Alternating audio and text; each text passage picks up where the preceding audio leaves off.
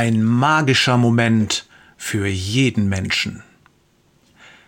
Es ist ein magischer Moment, wenn man Jesus sein Leben übergibt. Für mein Empfinden entzieht er sich jeder angemessenen Beschreibung, man muss ihn selbst erleben.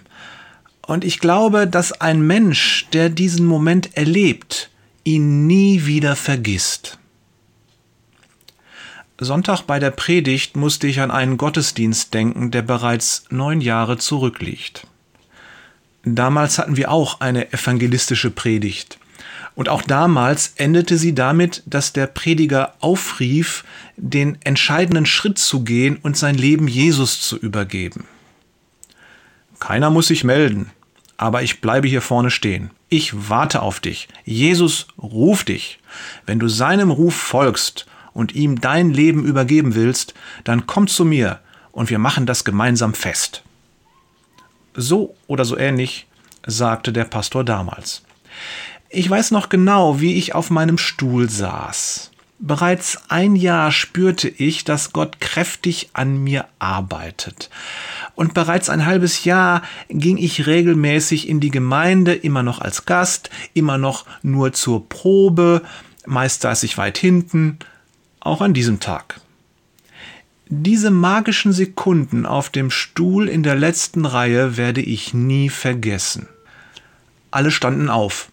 Die Sicht auf die Bühne war versperrt. Manche unterhielten sich, andere gingen sofort zum Ausgang. Ich spürte einen ungeheuren Sog. Einerseits wollte ich, andererseits traute ich mich nicht. Es zerrte an mir und ich fühlte mich hin und her gerissen. Die Reihen lichteten sich. Der Pastor stand vorne neben einem Stehtisch und wartete. Keiner war bei ihm, zumindest keiner, den ich sehen konnte. Dann war da diese Stimme. Wenn du jetzt nicht nach vorne gehst, dann machst du einen Riesenfehler. Das brachte den Durchbruch.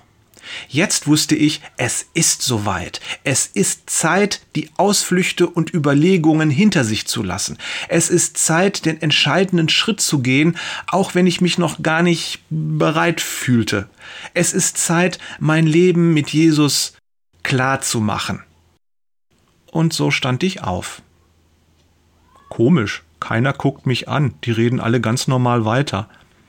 So etwas in der Art ging mir durch den Kopf für mich ändert sich gerade alles, doch für die anderen ist jetzt Kaffeezeit?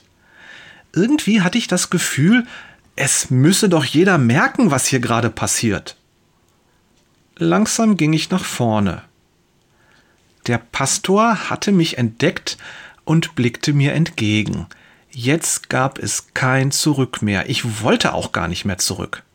Jetzt war ich in Bewegung. Jetzt wollte ich auch zu ihm. Jesus. Wir haben dann gesprochen und gebetet. An diesem Tag habe ich mein Leben Jesus übergeben. Janneke war ein paar Jahre später dran. Ich hatte ihr vorher schon oft gesagt, dass ich sie um diesen Moment beneide, den sie noch vor sich hat. Was er bedeutet, das weiß man erst, wenn man ihn selbst erlebt. Ich werde jetzt keinen Versuch unternehmen, ihn zu beschreiben, doch ich kann dir versichern, es gibt nichts, was mit ihm vergleichbar ist. Es ist wie ein Nachhausekommen. Der Moment, wenn du nach einer langen Wanderung den schweren Rucksack von den Schultern lässt. Es ist wunderschön. Herzliche Grüße von Jörg, erinnert sich gerne an diesen Moment zurück. Peters und Thorsten, wow, was ein Zeugnis war da.